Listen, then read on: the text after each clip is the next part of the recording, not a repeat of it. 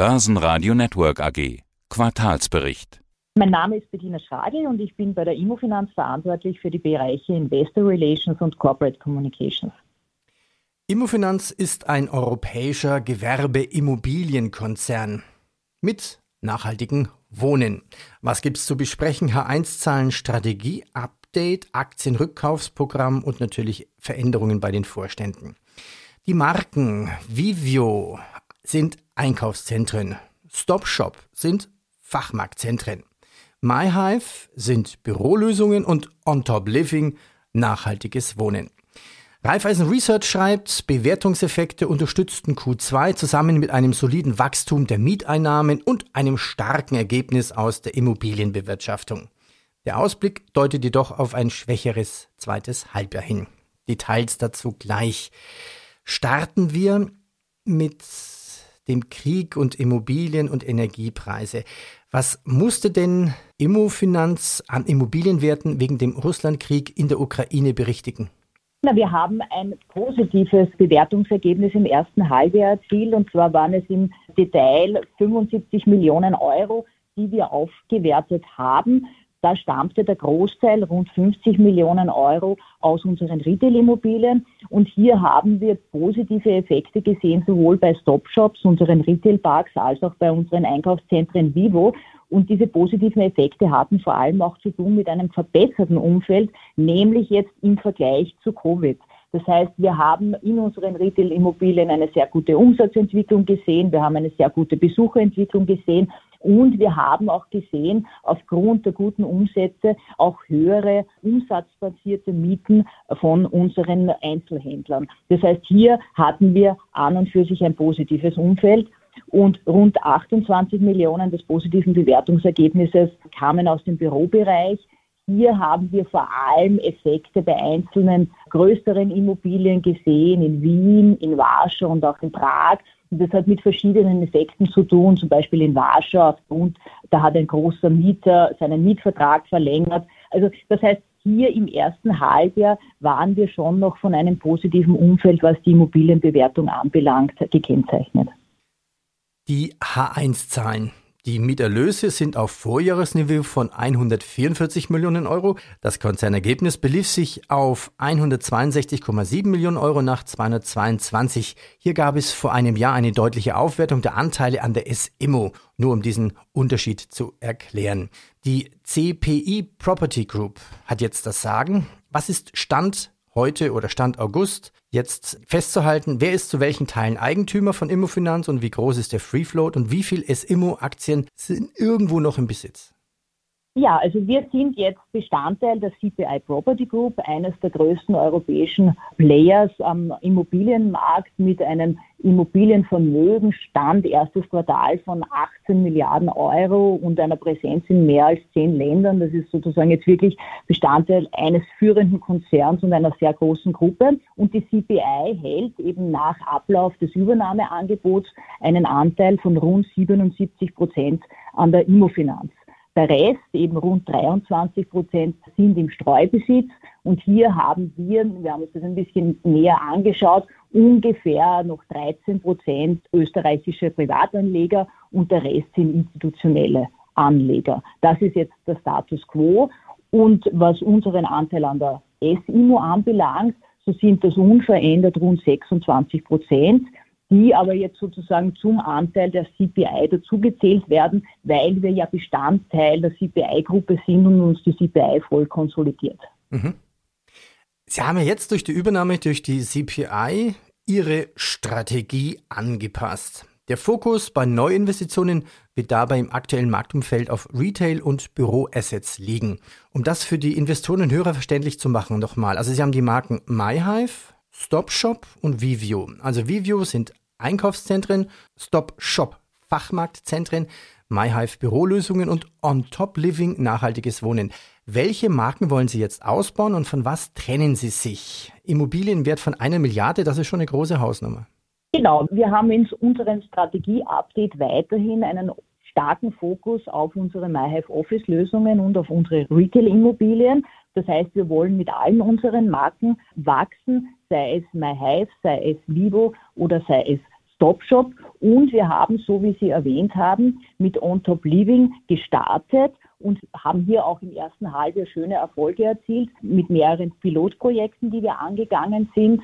On Top Living ist unsere Marke für nachhaltiges und leistbares Wohnen. Und hier haben wir bereits fünf Pilotprojekte in Arbeit und haben auch hier bei uns am Wienerberg am Standort gleich neben der Dresdner Straße bereits ein Showroom-Apartment errichtet, das auch bereits für Aufsehen gesorgt hat und sogar für einige Anrufe von interessierten Mietern. Das heißt, hier kann man bereits erleben, wie sich dieses nachhaltige Wohnen in modularer Holzbauweise in einem 54 Meter großen Apartment anfühlt. Also das heißt, wir sind hier auch vorangekommen, was unser Wachstums- und auch unser Asset Rotation Programm, diese eine Milliarde, die Sie sagen, anbelangt.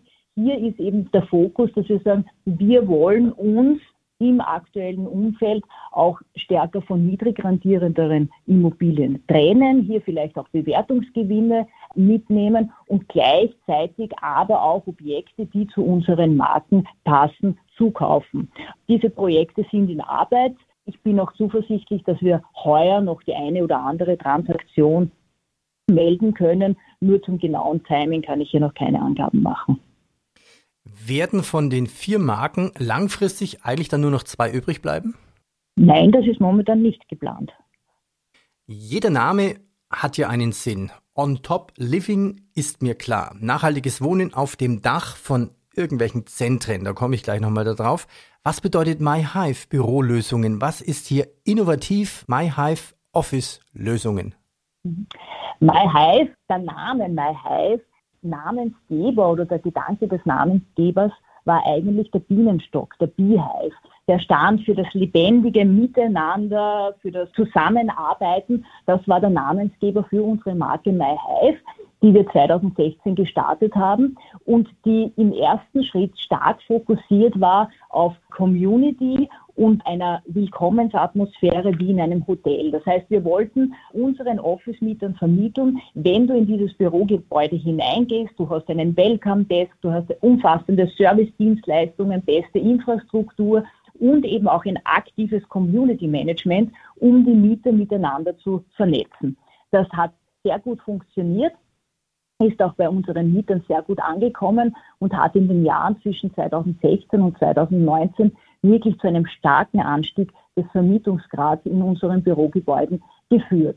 Wir haben dann, und das war äh, sicher ein Jahr bevor die Covid-Pandemie ausgebrochen ist, dann begonnen, uns zu überlegen, welche weiteren Trends sind wichtig, was verlangen die Mieter von uns. Und da war ganz klar ersichtlich Flexibilität. Mieter wollen Flexibilität und das war bereits vor Covid ein Riesenthema und wurde durch Covid dann beschleunigt.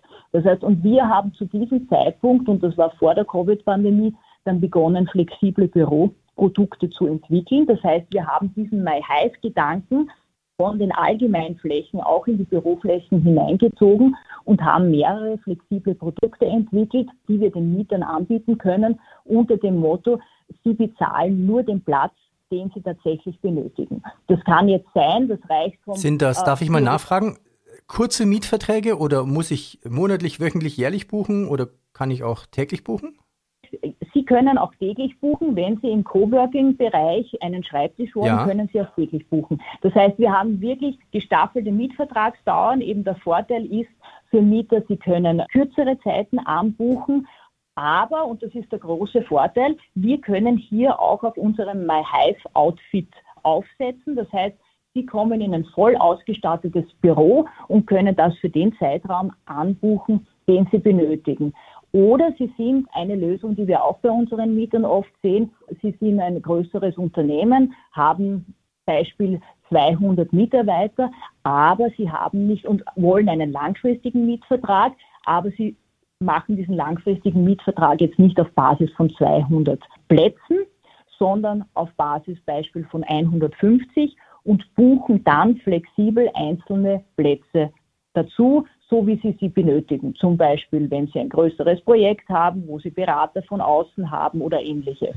Dieses Modell kommt auch sehr gut an. Kann ich mir gut vorstellen, weil der Markt ist ja jetzt da und Corona hat das Ganze jetzt auch bewiesen natürlich. Genau, Corona war hier eigentlich ein Beschleuniger dieses Trends. Sie sprachen vorhin schon den Showroom an. Sprechen wir doch mal über On-Top Living. Die sogenannten Stop-Shop-Retail-Parks der Immofinanz sollen quasi nachverdichtet werden. Das heißt, auf den Dächern von über 100 Centern wird die Immofinanz mit Holzbauweise bis zu 12.000 Wohnungen bauen. Dieser Wohnraum soll von der Größe her flexibel sein, klimaneutral sein, mit Solarstrom, Geothermie beheizt werden und obendrein noch sozialverträgliche Mietpreise haben bei den ganzen Steigerungen überlege ich mir gerade, schöne Idee, aber lässt sich das wirklich in die Realität umsetzen? Wir arbeiten hart daran und ja, aktuell stehen diese Pläne mit eben, wo wir gesagt haben, eine Miete von maximal 10 Euro Quadratmeter lassen sich nach wie vor umsetzen. Welche Synergien gibt es eigentlich jetzt zwischen Immofinanz und der CPI Group?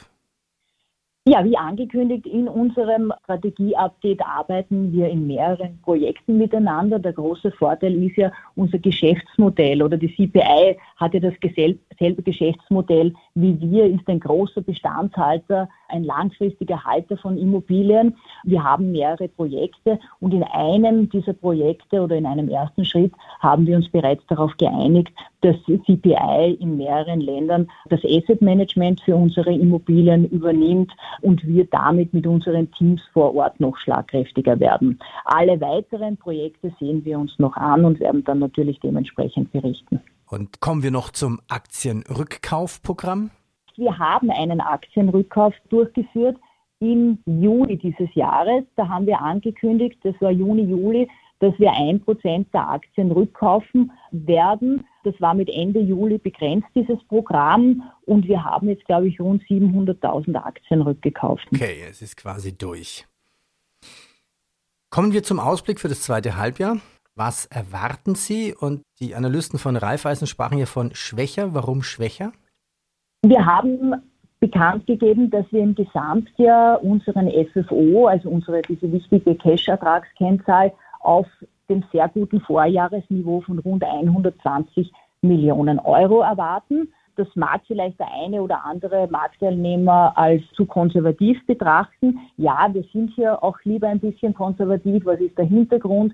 Wir haben üblicherweise, traditionellerweise in der zweiten Jahreshälfte meist etwas höhere Maintenance-Aufwendungen, das heißt Instandhaltungsaufwendungen für Immobilien.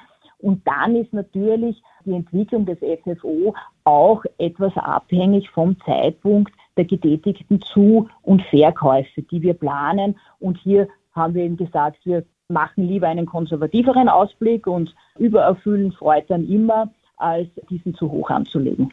Frau Schagel, ich danke Ihnen. Danke fürs Update. Sehr gerne. Börsenradio Network AG. Quartalsbericht. Hat Ihnen dieser Podcast der Wiener Börse gefallen? Dann lassen Sie es uns doch wissen und bewerten Sie unseren Podcast mit vollen fünf Sternen. Vielen Dank und bis zum nächsten Podcast. Alles rund um Börse.